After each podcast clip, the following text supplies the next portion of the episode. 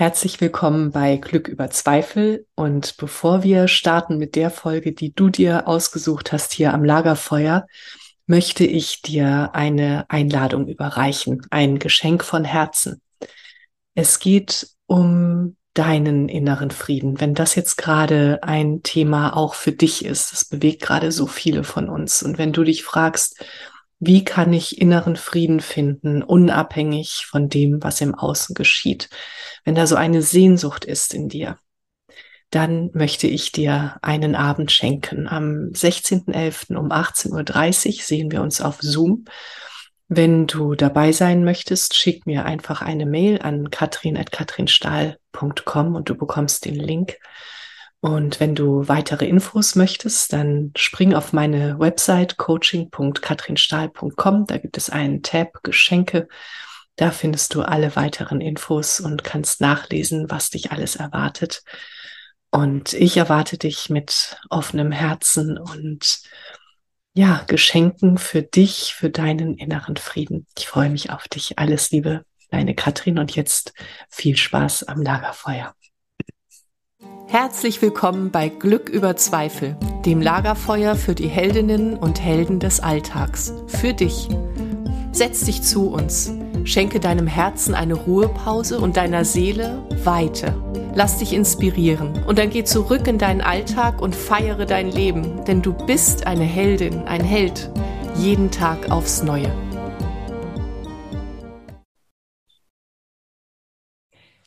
Liebe Menschen am Lagerfeuer, es äh, ist wunderschön, dass ihr da seid, denn heute sitzen wir hier mit Diana Doko. Ich sage gleich noch, wer Diana Doko eigentlich ist, für alle, die sie noch nicht kennen. Und ich möchte vorweg schicken, dass es heute um ein Thema geht, das so, so wichtig ist, ähm, mit dem wir uns vielleicht lieber nicht beschäftigen möchten, weil es kein leichtes Thema ist, das aber ein Thema ist, das jederzeit äh, in unserem Leben in irgendeiner Form Einzug halten kann. Ähm, und jetzt kommt eben äh, Diana ins Spiel, beziehungsweise ihr Verein. Diana ist äh, Gründerin des Vereins Freunde fürs Leben e.V. Und ähm, der Verein ähm, setzt sich dafür ein, dass Aufklärung zu den Themen Depression und Suizid in unserer Gesellschaft Einzug halten dürfen. Und Diana wird auch gleich im Laufe des Gesprächs noch sagen, warum das so absolut ähm, wichtig ist, dass wir uns damit beschäftigen und äh, welche eigentlich zuständigen Stellen sich damit nämlich nicht auseinandersetzen wollen, wo wir keine Hilfe erwarten können und was mich gerade eben im Vorfeld, im Vorgespräch schon sehr erschreckt hat. Aber dazu kommen wir gleich. Liebe Diana, herzlich willkommen am Lagerfeuer. Es ist so schön, dass du da bist und ähm, ja, und mit uns teilst äh, alles, was du gelernt hast, erfahren hast in den äh, letzten Jahren über die Themen Depressionen und Suizid. Ähm, erzähl doch mal uns allen, wie, wann wurde der Verein gegründet? Ähm, wie kam es dazu, dass du diesen Verein gegründet hast? Und überhaupt, erzähl hm. doch mal von dir. Erstmal vielen Dank für die Einladung. Ich freue mich. Und ähm, ja, wann haben wir den Verein Freunde fürs Leben gegründet? Also wir haben ihn jetzt vor 21 Jahren gegründet. Das ist schon sehr lange her. Ich mhm. habe den Verein mit Gerald Schöms gegründet und ähm, Gerald und ich, also wir machen das ja ehrenamtlich. Wir haben ja noch Berufe neben der Vereinsarbeit und wir sind beide Kommunikationsexperten. Und ich unterrichte noch nebenbei an der äh, Hochschule, also ich bin noch Hochschuldozentin. Und ähm, Gerald und ich kannten uns am Anfang beruflich. Also er hat in der PR gearbeitet und ich habe in der PR gearbeitet. Und dann ähm, haben wir voneinander erfahren, dass wir beide ähm, Suizide in unserem näheren Umfeld hatten und ähm, haben uns getroffen. Und auf der einen Seite festgestellt, wir werden gar nicht darauf angesprochen, weil die Leute, nicht weil sie uns doof finden oder so, sondern weil da eine sehr große Hemmschwelle äh, da ist und wir uns gefragt haben, boah, warum ist das so ein Tabuthema? Und ähm, dann haben wir halt recherchiert, was gibt es denn zu dem Thema, weil wir natürlich auch uns dann, also das kam plötzlich in unser Leben und wir hatten da vorher keine Berührung mit Depression und Suizidalität. Ähm, und haben halt geguckt, was es für Aufklärungsmaterialien zu dem Thema gibt oder was gibt es online dazu und haben festgestellt, es gab, gab nichts. Also vor 22 Jahren gab es nichts. Und dann haben wir beide gesagt, hey, wir sind Kommunikationsexperten, wir können das. Lass uns dieses Thema in die Öffentlichkeit bringen. Lass uns ähm, darüber aufklären. Und ähm, unser Augenmerk war vor allen Dingen junge Leute. Wir wollen vor allen Dingen junge Leute aufklären. Und dann damals gab es das Internet und junge Leute sind im Netz gesurft. Und dann haben wir gesagt, gut, was gibt es im Netz eigentlich dazu? Und es gab nichts. Es gab wirklich nichts. Und dann haben wir gesagt, gut, dann ist das unsere erste Aufgabe. Wir rufen sozusagen eine Website ins Leben. Das ist jetzt unsere jetzige Website. Die haben wir vor 22 Jahren ins Leben gerufen, auf der wir über Depressionen aufklären. Was ist eine Depression? Woran erkenne ich sie? Äh, was kann ich tun? Wenn ich das jetzt bei anderen Leuten sehe, mh, hm, was kann ich da tun als Freund, Freundin, als äh, Mutter, Vater, Bruder, Schwester, als, als Umfeld, Arbeitskollege, Arbeitskollegin? Ähm, und das war sozusagen unser Ansatzpunkt, ja, dass wir eine ansprechbare Website sozusagen ins Leben rufen, auf der man alles zu dem Thema findet. Mhm. Weil, und jetzt kommt es, was du vorhin gesagt hast, was wir festgestellt haben, dass Depression nicht auf der gesundheitspolitischen Agenda der Bundesregierung steht. Weder vor 22 Jahren noch heute. Was bedeutet das? Dass es zu dem Thema keine Aufklärungskampagne, also keine Aufklärungskampagne gibt, gab es noch nie. Wir sehen Aufklärungskampagnen zum Thema Drogenmissbrauch, Alkoholmissbrauch, Verkehrsunfälle, AIDS, ähm, aber keine zum Thema Depression. Das mhm. heißt, es gibt auch kein Aufklärungsmaterial bei der Bundeszentrale für gesundheitliche Aufklärung. Ähm, und da gibt es wirklich zu jeder Krankheit Aufklärung.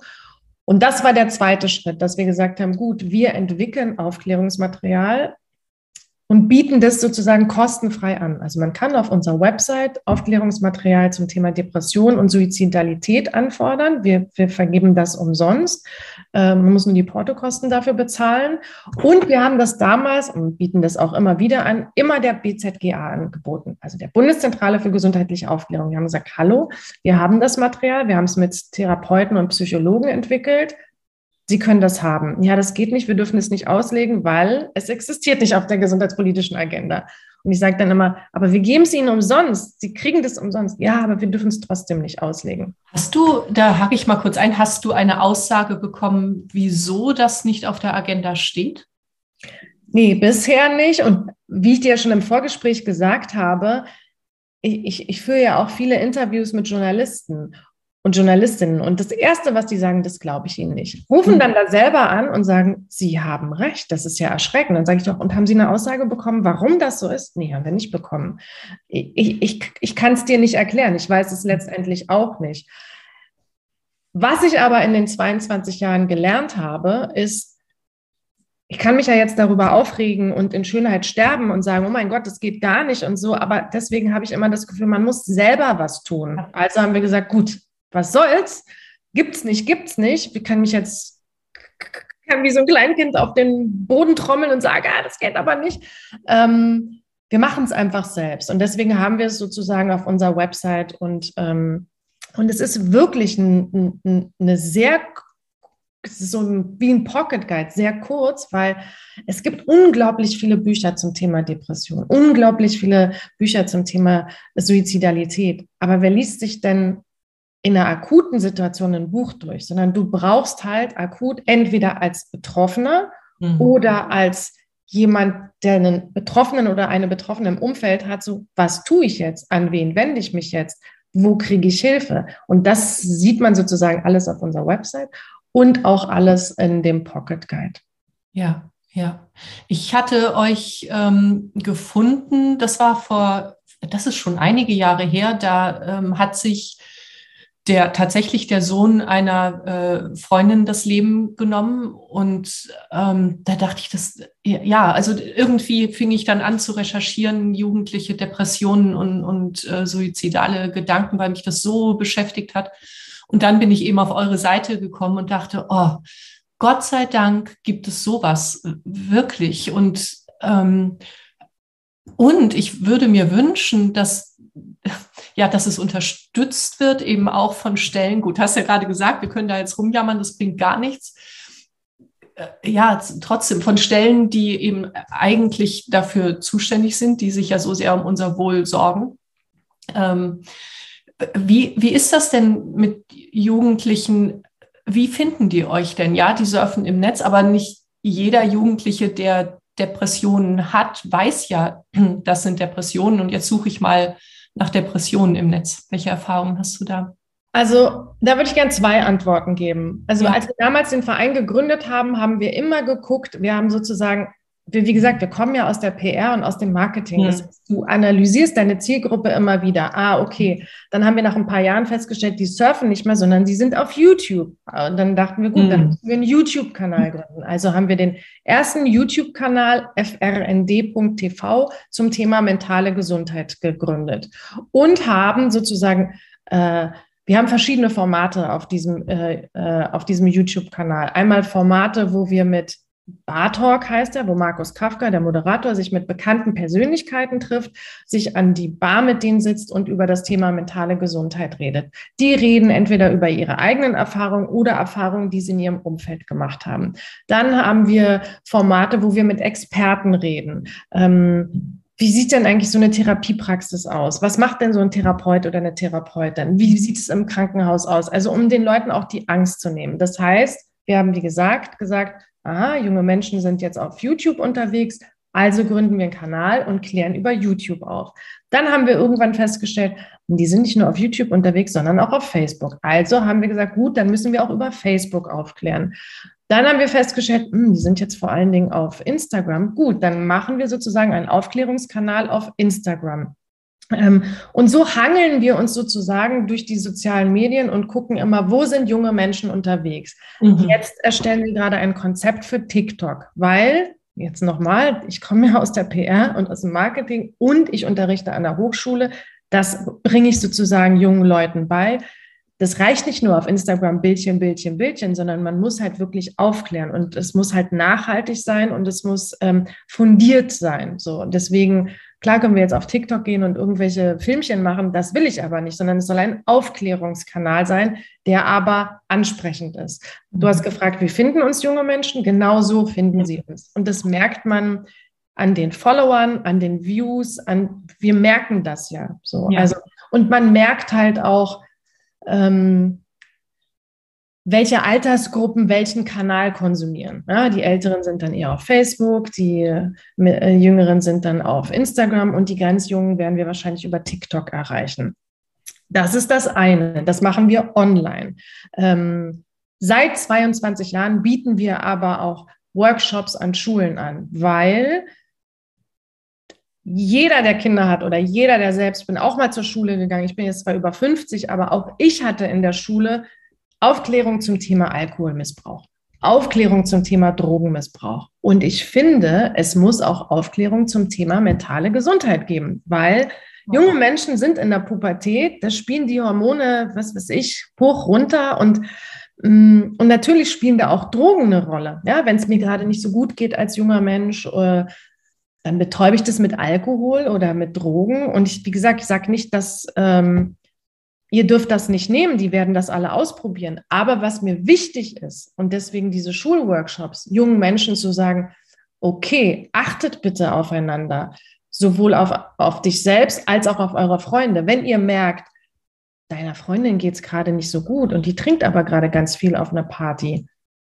dann würde ich irgendwie, passt aufeinander auf oder die kifft zu viel oder so, weil sie halt irgendein Gefühl äh, unterdrücken will da muss man halt jungen Menschen sagen, hey, ihr seid noch im Wachstum, euer Gehirn wächst und dann kann es halt Peng machen. Ja, wir können euch das nicht verbieten als Erwachsene und sagen, nee, ihr dürft das nicht. Weil na klar, jeder probiert das aus, aber zumindest eine Aufmerksamkeit dafür schaffen. Ja. ja Wenn es mir gerade seelisch nicht so gut geht, sollte ich vielleicht das nicht machen. Mhm. Und das, darum geht es uns mit, also jungen Menschen auf Augenhöhe begegnen und nicht sagen, ihr dürft das nicht, sondern passt auf, das und das könnte passieren. Ähm, oder denen erklären, woran sie eine Depression bei einem Freund oder einer Freundin erkennen oder eine depressive Phase und was sie machen können. So, das ist halt denen sozusagen Werkzeuge an die Hand geben. Kann man auch für Erwachsene machen. Ähm, insofern plädiere ich immer noch dafür, dass es an den Schulen ähm, Workshops gibt. Und um das jetzt abzuschließen, was wir gemacht haben, wir haben für Lehrer, weil wir können nicht an jede Schule in Deutschland gehen und wir haben auch die Kapazität nicht dafür und wir kriegen das auch von niemandem bezahlt. Ich muss jetzt auch dazu sagen, dass unser Verein sich wirklich die Arbeit finanziert sich rein durch private Spenden. Wir werden von niemandem offiziell gefördert. Das heißt, wir haben für Lehrer, Sozialpädagogen, für Eltern, für wen auch immer so eine DVD entwickelt mit Filmen und einem Leitfaden, wie sie mit jungen Menschen über das Thema mentale Gesundheit reden können. Jetzt unser neues Projekt. Wir überarbeiten gerade diese DVD und wollen die online umsonst zur Verfügung stellen, dass man sich das sozusagen auf unserer Website dann als Workshop ähm, herunterladen kann. So, jetzt mhm. habe ich sehr viel geredet. Mhm. Ja, du hast ja schon gesagt, also ähm, auch Jugendliche können aufeinander aufpassen. Mhm. Kannst du so eine, eine, kleine Sache sagen, wie, wie können Jugendliche ähm, das tatsächlich thematisieren? Ist ja nicht leicht. Ja, genau. Also A ist A für die nicht, also es ist für uns Erwachsene nicht mal leicht, das ja, zu genau. Ja, ja, weil wir haben ja immer das Gefühl, oh, einer Freundin von uns geht es nicht so gut. Naja, der Mann kümmert sich schon oder äh, die mhm. Mutter kümmert sich oder wer auch immer. Ja, wir haben ja totale Hemmschwellen, selbst unser engstes Umfeld darauf anzusprechen. Und bei jungen Leuten ist es so, so erkläre ich es an den Schulen. Also sagen wir mal, ähm, Markus sieht, dass sein Freund Paul, der immer super gerne mit ihm Basketball gespielt hat, irgendwie in letzter Zeit keine Lust mehr hat, mit ihm Basketball zu spielen. So. Dann versuche ich jungen Leuten oder ähm, Birgit sieht, dass Eileen keine Lust mehr hat, mit ihr abzuhängen oder nicht mehr mit ihr shoppen zu gehen und so, ja. Dann ist es ja oft, dass, gerade bei Mädchen ist es oft, dass die denken, äh, die ist voll arrogant, die will nichts mehr mit uns zu tun haben. Und bei den Jungs ist es so, ah, Paul hat gerade keine Lust, lassen wir den mal in Ruhe. So.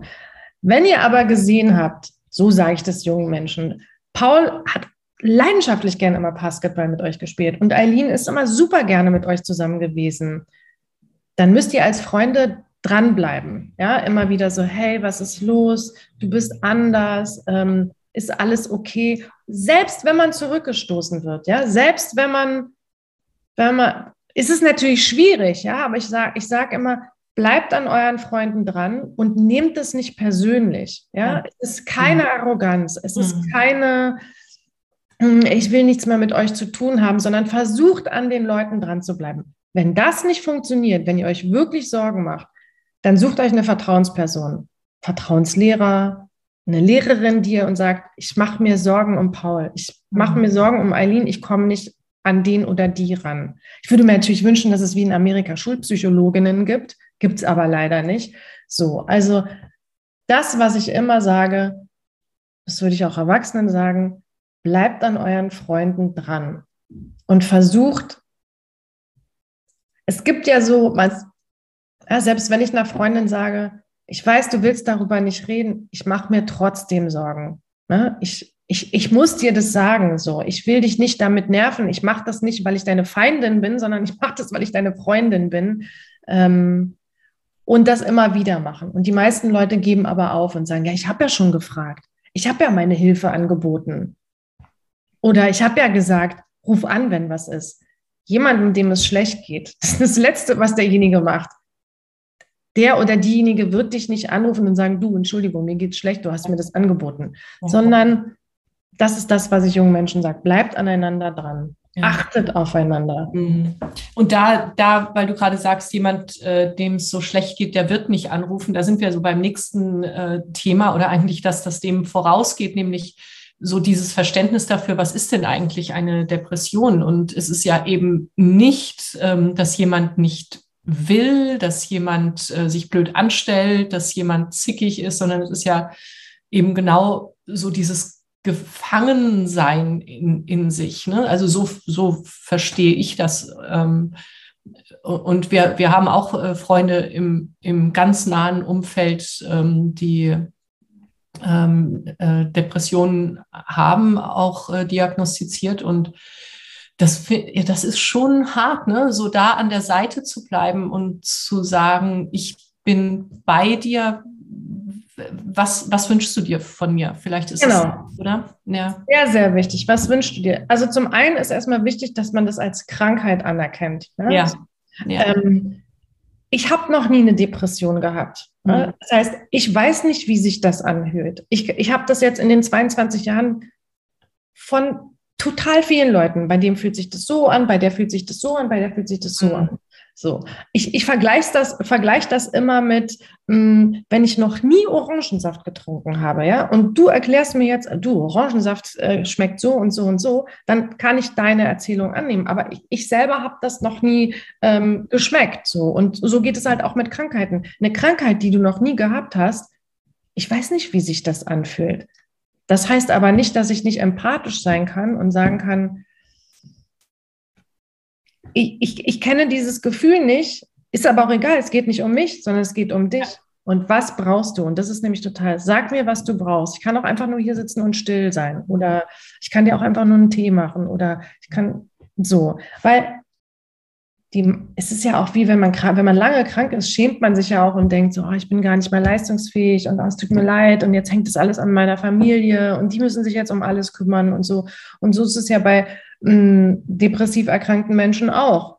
Die, die schämen sich dafür, was sie nicht müssen. Ja, also, und je schneller eine Depression erkannt wird, desto schneller kann sie auch behandelt werden. Mhm. Ja, aber wenn du das ewig mit dir rumschleppst und denkst, oh ja, oh, oh, und ich weiß jetzt nicht, was ich machen soll und nicht zum Arzt gehst, dann kommst du irgendwann in so einen Teufelsgeist, dann, dann baut sich da was auf. Deswegen ist es so wichtig, dass man Depressionen oder depressive Episoden frühzeitig erkennt und auch behandelt, weil ja. dann führen sie vielleicht nicht zum Suizid. Mhm. Mhm. Ja. So, aber wenn wir so wenig darüber wissen, ja, wir wissen, wenn wir uns einen Arm gebrochen haben, gehen wir zum Orthopäden, aber sag immer, wenn, wenn die Seele wehtut oder wenn wir nicht mehr aus dem Bett kommen oder nichts mehr essen oder weißt du, diese vier Hauptsymptome haben, wo gehen wir da hin? Und der erste Gang ist halt zum Hausarzt. Das wissen die wenigsten Leute. Die meisten Leute denken, ich muss jetzt einen Therapeuten oder eine Therapeutin suchen. Nein, der erste Weg ist zum Hausarzt. Und der, wenn er ein guter ist, empfiehlt dir einen Therapeuten und verschreibt dir acht Stunden. So, das wissen die wenigsten. Aber das ist der erste Schritt. Ja.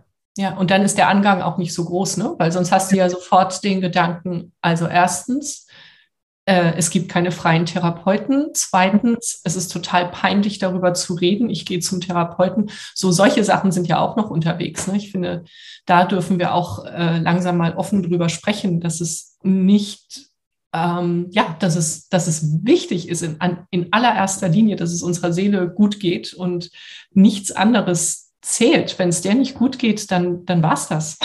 Dann können wir, dann können wir uns nicht mehr in die Welt bringen, dann äh, können wir auch, ja, können wir noch so große ähm, Träume mal gehabt haben, die werden dann auch immer kleiner, so das darf uns auch wirklich klar werden. Es hat einen Grund dafür. Ne? Ja, und wenn es nicht gesellschaftlich, weißt du, in Amerika ist es gesellschaftlich total anerkannt, dass ja. du einen Therapeuten oder eine Therapeutin hast. Everybody has a shrink. Und das ist doch great, so ungefähr. Ja. Das ist ja voll gut, dass ich einen habe. Mhm. So, und, und hier ist es gesellschaftlich eher so ein, so ein Makel. Ach, du gehst zur Therapie, dann geht es dir nicht so gut. Also, wie gesagt, ich habe keine De Depressionen und ich mache diesen Verein seit 22 Jahren und natürlich muss ich auch wissen, worüber ich rede. Und ich probiere auch viele Therapeuten aus. Und warum, dann sagen natürlich ganz viele Leute, ja, warum kriegt denn Diana Doku überhaupt einen Therapieplatz? Die braucht es ja gar nicht, die hat ja keine Erkrankung. Gut, ich hatte halt einen Suizid im, in meinem sehr nahen Umfeld und darauf, deswegen habe ich ein Recht darauf. Aber es ist immer ganz schnell klar, nach vier Stunden, Frau Doku, Sie brauchen eigentlich keine Therapie. Stimmt, aber es gibt ja verschiedene Therapieansätze, die muss, die will ich einfach ausprobieren, ja. Und um, um auch zu wissen, was wir anbieten auf unserer Seite oder worüber wir sprechen auf unserer Seite. Und ähm, da du gerade es mit den Therapieplätzen angesprochen hast, ähm, vor der Pandemie hieß es immer, Telemedizin geht nicht. Ja. Und, ähm, ja. und, und, und es gibt drei Frauen in Berlin, die haben Psychotherapie studiert und, ähm, und haben sich dann überlegt, so nach dem Studium machen sie ja die Ausbildung, das ist ja wirklich sehr groß. Und dann musst du halt, kriegst du so eine Art Konzession und die ist sehr teuer. Und dann haben die sich gesagt, ist doch eine Online-Welt. Warum machen wir das? Wir bieten jetzt einfach Therapie online an. Das, no, also das war so, wie lange ist das jetzt her? Sieben, sieben Jahre? Self-AP heißen die. Und zwar nicht, um jetzt eine richtige Therapie zu machen, sondern um die Zeit zu überbrücken, hm die du warten musst, bis du einen Therapieplatz hast, einen festen. Und die sind ja ausgebildete Therapeutinnen. Und ich fand es damals so eine tolle Idee, weil ich dachte, ja, es gibt so viele Leute, die in der Luft hängen, die warten, die sagen, okay, der Therapeut oder der, die Therapeutin hat mir gesagt, in sechs Monaten kriegst du einen Platz. Ja, ey, was mache ich denn in den sechs Monaten? Und, das, und ich dachte, boah, was für eine geniale Idee. So jetzt unsere sozialen Medien. Wir haben darüber auf Facebook äh, geschrieben und ich habe einen Shitstorm bekommen. Also wirklich einen Shitstorm von natürlich alteingesessenen Therapeuten, die gesagt haben, nein, der Patient muss genau vor mir sitzen, in meinem Raum. Es muss im Raum stattfinden. Ja, aber es ist nicht mehr zeitgemäß. Ja, also so. Kaum kam Corona, war es völlig okay, dass man Videocalls mit dem Therapeuten macht. So. Mhm. so. Was mich jetzt total freut, dass Self-AP ist ein super Programm, wird jetzt sogar von den Krankenkassen angeboten. Also die AOK zahlt es, ah, ja. Pharma zahlt es und so.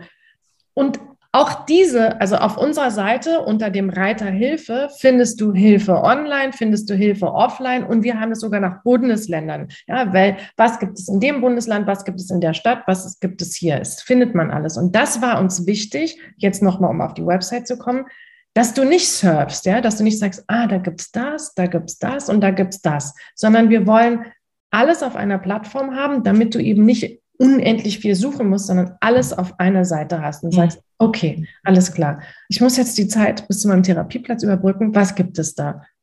Zum Beispiel Selfie, gibt auch noch andere Sachen.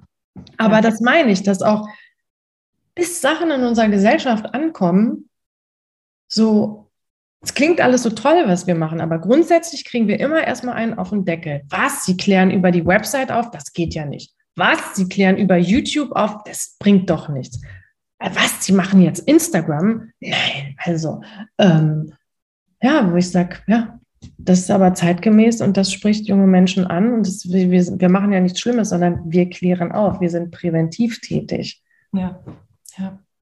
Ja, und ich würde gerne noch mal da einhaken, wo du sagst, ähm, so was gibt es denn eigentlich alles? Und ähm, ich möchte gerne noch dazu sagen, dass es auch Coaches gibt, die äh, traumasensibel arbeiten. Es müssen genau. gar nicht unbedingt Therapeuten erstmal sein. Es kann sein, ja. dass sich das dann äh, ergibt, dass es eben doch ähm, besser eine Therapie sein sollte, aber gut ausgebildete Coaches können genau. das auch erstmal auffangen. Ne? Absolut. Es gibt ja. ja. auch Heilpraktiker, die das als Coaching anbieten. Und ja. das hat uns zum Beispiel, mh, hm, als der Krieg in der Ukraine ausgebrochen ist, mhm. haben halt einen Aufruf gemacht und haben halt gefragt, ähm, wer hat als Coach äh, eine Therapieausbildung, ähm, wer hat eine Therapieausbildung und spricht Ukrainisch und Englisch und äh, Russisch, weil wir halt versucht haben, die und kann sozusagen Stunden umsonst online anbieten, damit wir den Leuten helfen können, die halt geflüchtet sind. Ja. So. Und da, da waren auch sehr viele Coaches dabei, weltweit. Ja, ja. Großartig, ja. Ja, ich war jetzt äh, gerade eben, bevor wir uns getroffen haben, auch nochmal auf eurer Seite und ich finde das, also erstmal, sie ist natürlich wunderschön aufbereitet, so richtig toll, also so, so einladend und das nimmt diesem Thema auch erstmal die Schwere, habe ich so mhm. den Eindruck. Ne? Das ist auch der Ansatz. Ja, ja. Und ihr habt ja viele bekannte Gesichter auch auf eurer Seite und ähm, dann in kurzen, prägnanten Sätzen sagen diese Menschen etwas über Depressionen und Suizid. Finde ich ganz toll, weil das, also jeder einzelne Satz löst auch was in einem selber aus. So, da kann man mal äh, drüber nachdenken. Und dann, ja, genau. Sag doch mal, wie äh, sprecht ihr die äh, Menschen an? Ja. Mhm. Genau. Also, wie gesagt, ich komme ja aus der PR und ja. äh, mache Presse- und Öffentlichkeitsarbeit auch für bekannte Persönlichkeiten. Ich komme eigentlich so aus dem Bereich Musik mhm. äh, und Schauspiel und, und, kenne dadurch viele Leute. Ähm, diese kurzen, prägnanten Zitate, die du genannt hast, die, die nehmen wir natürlich aus den Interviews, die wir mit mhm. den Prominenten führen. Mhm. Und ähm, was ich auch gemerkt habe, als wir, wie gesagt, wir sind vor 20 Jahren das erste Mal an eine Schule gegangen und ähm, äh, und dann hatten wir halt eine prominente Person dabei und einen Therapeuten. Und dann habe ich schon gemerkt, wie Menschen sich mehr öffnen oder die Jungen, Jugendlichen sich mehr öffnen, da sie sehen, ah, das ist, ich sage jetzt nicht, wer es ist, XY von der Band, die sind gerade total erfolgreich, was macht die denn zu dem Thema? Und dann mhm. erzählen die halt so ein bisschen so, ja, wisst ihr was, irgendwie, ja, wir spielen halt in riesigen Hallen und ähm, äh, dann komme ich nach dem Konzert alleine in mein Hotelzimmer und dann ist mein Adrenalinpegel zwar noch total hoch, aber ich habe da niemanden und natürlich ist es Stress und natürlich, ihr denkt immer, das ist alles so super toll, aber es ist toll, aber es hat auch seine negativen Seiten. Ja. Mm, also wir haben zum Beispiel mit den Lochis ein Interview gemacht, ja, laut gedacht mit äh, ähm, Heiko und Roman Lochmann. Und die haben halt erzählt, wie ihre, was waren ja so mega YouTuber, jeder Jugendliche kannte die und wie die halt in so eine Maschine reingekommen sind, wo die eigentlich, die wollten da wieder raus, weil sie gemerkt haben, boah, ich kriege Panikattacken, das ist mir zu viel Druck hier und so und haben dann halt an, an der Spitze ihrer Karriere gesagt, wir wollen das nicht mehr, wir machen den YouTube-Kanal nicht mehr, wir wollen Musik machen. So, wo natürlich die ganze Industrie drumherum gesagt hat, auf gar keinen Fall. Und da haben sie halt gemerkt, die melken uns hier alle wie Kühe. Wir mhm. sind sozusagen die Cash-Cow. Und als 19-Jährige dann zu sagen, nee, wir wollen das nicht mehr. Sorry, wir steigen hier aus. Ähm, diese Erfahrung, also A, über eigene Erfahrung, was habe ich da gemacht, wie habe ich das gemerkt, äh, welche Hilfe habe ich mir geholt ähm, oder halt, wie sie halt anderen Leuten geholfen haben, weil sie es halt frühzeitig erkannt haben. Mhm. Ähm, ich glaube, das kommt, die, die sind ja wie Identifikationsfiguren, ja. Ach, ja, genau. Thorsten Sträter, der hat auch äh, Depressionen. Mhm. Ah, und oh, und der hat das ganz lange nicht gemerkt. Das ist ja wie bei mir. Also da mhm. finden sich ja ganz viele Leute wieder und bedanken sich für die Offenheit dieser bekannten ja. Persönlichkeiten. Ja, ja, so. genau. Da, deswegen arbeiten wir mit denen. Also wir, wir, wir machen natürlich auch Interviews mit Betroffenen, aber da merken wir halt, ach, nicht nur mir geht es so, sondern es geht auch anderen Leuten so. Mhm. Die sind super berühmt. Und die haben sich Hilfe geholt. Vielleicht sollte ich mir dann auch Hilfe holen. Und wie haben die sich helfen lassen? So. Ja. Mhm. Und es funktioniert. Mhm. Ja. Ist zwar nicht immer einfach, weil natürlich also klar, wir überlegen uns ja immer wieder, wie wir an Gelder rankommen. Ja? Und dann sagen wir mal, eine bekannte Person spielt im Olympiastadion und da sind, keine Ahnung, tausend Leute auf der Gästeliste, die kommen alle umsonst rein. Ähm, und meine Idee ist immer, wenn jeder von denen ein Euro spendet, ja, dann hätten wir als Verein schon mal 1000 Euro. So, dann will ich, dann sagen ganz viele Künstler, ja, das machen wir. So, dann will ich aber natürlich, dass die Leute wissen, wofür sie spenden. Und dann sage ich, okay, und für den Euro kriegen sie dann so ein Pocket Guide, so ein Pocket Guide von uns, wo erklärt wird, was wir machen, was eine Depression ist, was man tun kann. Da sagen ganz viele Künstler und Künstlerinnen, oh nee, das will ich nicht, weil sonst denken die Leute, ich habe Depressionen.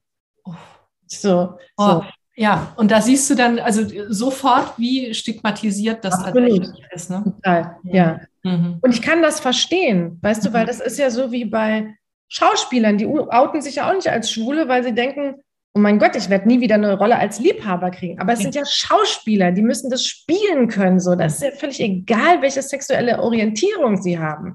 So, aber das ist, und wir hatten mal eine prominente ähm, Sängerin, die gesagt hat, ich möchte mit euch an die Schulen gehen, ich möchte auch, ich möchte mich engagieren, das ist mir ein wichtiges Thema. Ich habe das selber nicht, aber mir ist es total wichtig. Ich möchte mich in eurem Verein dafür engagieren.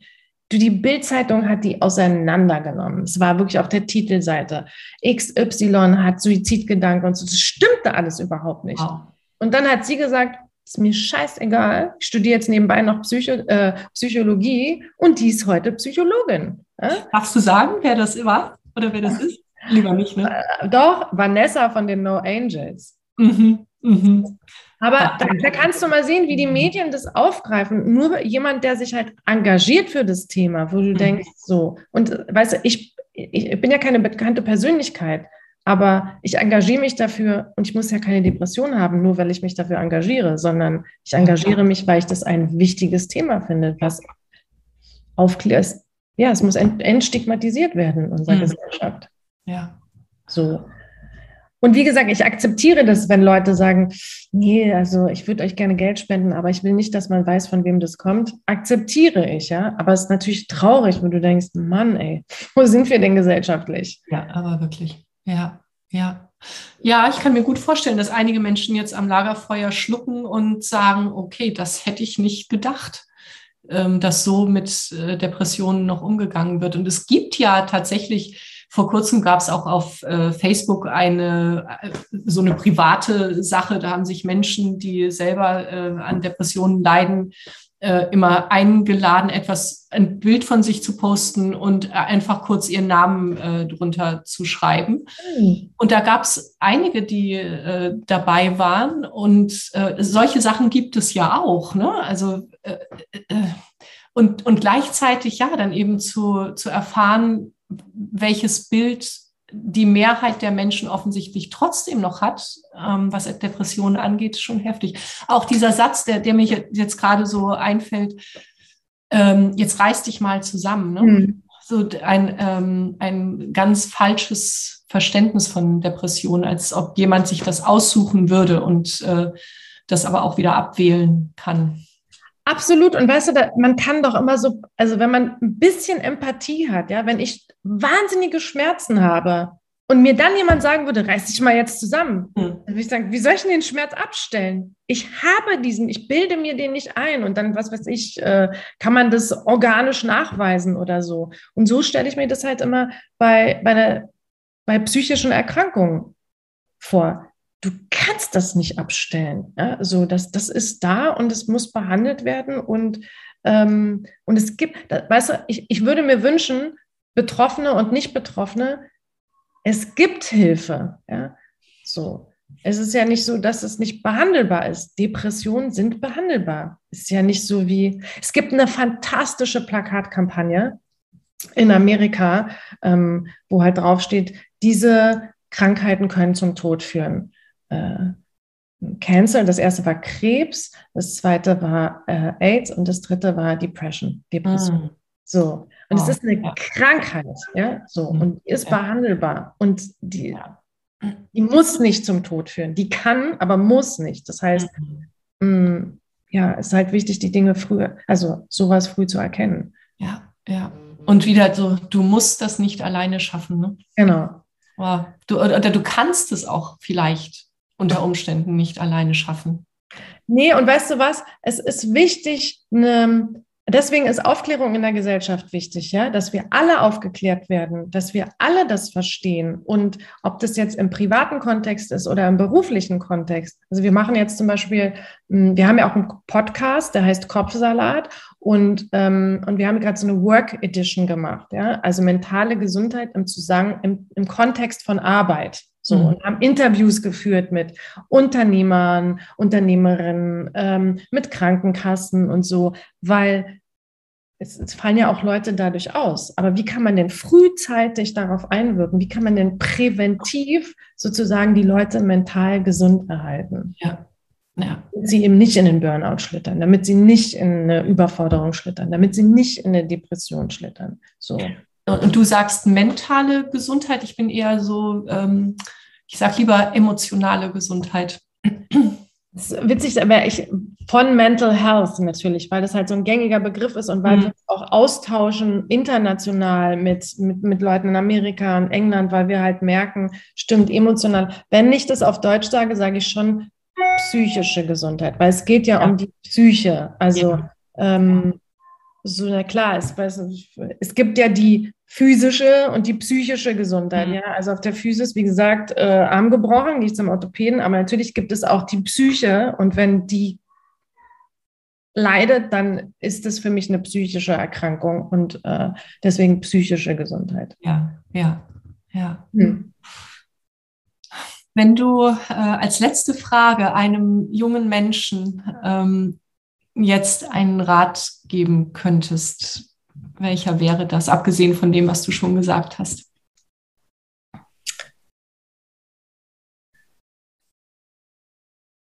Hm, oh Gott, es gibt so viele Sachen. Ich finde, junge Menschen sind unsere Zukunft und ich bin so gern mit jungen Menschen zusammen. Und ähm, ich, ich, ich merke das an meinen Studenten, ja. Ich habe das Gefühl, die machen sich alle sehr viel Druck. Ja? Ähm, es ist eine wahnsinnige Leistungsgesellschaft. Man muss schon irgendwie sein Studium nach drei Jahren fertig machen. Und, und dann machen wir Abitur, Abitur schon, haben wir schon mit 17 Jahren. Und dann müssen wir das machen und das machen und das machen. So, da ist so ein permanenter Druck. Und durch die sozialen Medien hast du auch noch einen super Druck. Oh, die sieht so aus und die sieht so aus. Wahnsinn. Ich denke ganz oft so, boah, wenn ich den Stress mit 20 gehabt hätte, ich wüsste nicht, wo ich heute bin. Ja. Das ist so, so. Und dann kann ich immer nur sagen, ihr seid okay so, wie ihr seid. Ja? Mhm. So, macht euch nicht so viel Stress. Es ist natürlich total einfach, das als erwachsene Person zu sagen, aber ich bin okay so, wie ich bin. Ja? So. Und, und ich finde es total wichtig, über Dinge zu reden. Redet miteinander, bleibt aneinander dran. Ähm, achtet aufeinander. Ja? Nicht nur auf sich selber achten. Das fällt einem ja sowieso immer schwer, auf sich selber achten. Mit mir selber reden kann ich dann auch nicht so gut, aber miteinander. Also überwindet euch. Ja? Überwindet euch, guckt, habt ihr einen Freund, eine Freundin, redet miteinander, achtet aufeinander. Weil ich habe ja nun selber auch einen Sohn, ja ist ja wohl klar, dass der seine Probleme nicht mit seinen Eltern bespricht. Der bespricht es ja mit seinen Freunden. Ähm, und dann ist es aber wichtig, dass ihr aufeinander achtet. Weil ich, ich äh, fände es natürlich schön, wenn er zu mir kommt, aber der hat ja sein eigenes soziales Umfeld. Und deswegen ist es wichtig, dass dieses soziale Umfeld miteinander agiert und mhm. nicht jeder für sich. Ja, ja. Schön, das ist schön, ja, redet miteinander. Ja. Achtet aufeinander, mhm. seid gut zueinander, ähm, verbringt Zeit miteinander. Ja? Besser als irgendwie den ganzen Tag am Handy hängen. Und wie gesagt, das muss ich auch, ja, also meine, wir, das wirst du wahrscheinlich auch wissen, wir haben stundenlang telefoniert und gerade in Berlin hat ein Telefonat zehn Stunden lang immer noch 20 Cent gekostet, so ungefähr. Wir konnten telefonieren, so viel wir wollten und unsere Eltern haben gesagt, ihr werdet dumm, mit dem Telefonieren, trefft euch doch lieber. So. Das Handy ist deren Kommunikationsmittel. Das ist, das ist so. Trotzdem ist es wichtig, trefft euch auch im realen Leben, redet miteinander, achtet aufeinander. So, ich kann mich da nur wiederholen. Schön, ja. Das geben wir mit. Ja. Vielen Dank, dass du mir eine Plattform dafür gegeben hast, dass wir unseren Verein vorstellen oder dass ich unseren Verein und unsere Arbeit vorstellen konnte. Ja, so wertvoll. Danke, Diana. Danke. Gerne. Das ist natürlich balsam für die Seele, wenn man das Gefühl hat, man macht wertvolle Arbeit. Oh ja, oh ja. Also wir werden auch, ich werde auch alles äh, verlinken natürlich, damit die Menschen euch finden, die jetzt mit uns am Lagerfeuer sitzen. Und ja, ja, danke dir. Alles, alles Gute für euch und ähm, viel Erfolg mit eurer Arbeit und dir alles Liebe persönlich. Dankeschön, dir ja. auch. Bis dann. Ja. Tschüss. Bis dann. Tschüss, Diana.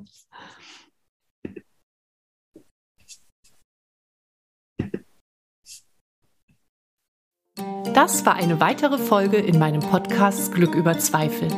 Wie schön, dass du mit uns am Lagerfeuer gesessen hast. Was hast du für dich mitgenommen und was wirst du damit machen? Wenn dir dieses Gespräch eine Inspiration war, freue ich mich, wenn du es weiterleitest und wenn du überall, wo du kannst, eine Bewertung hinterlässt. Du möchtest mehr erfahren? Alle wichtigen Links findest du in der Beschreibung. Zeig deinem Leben, wie kostbar es ist. Und sei nächste Woche wieder dabei. Das wünsche ich dir. Deine Katrin.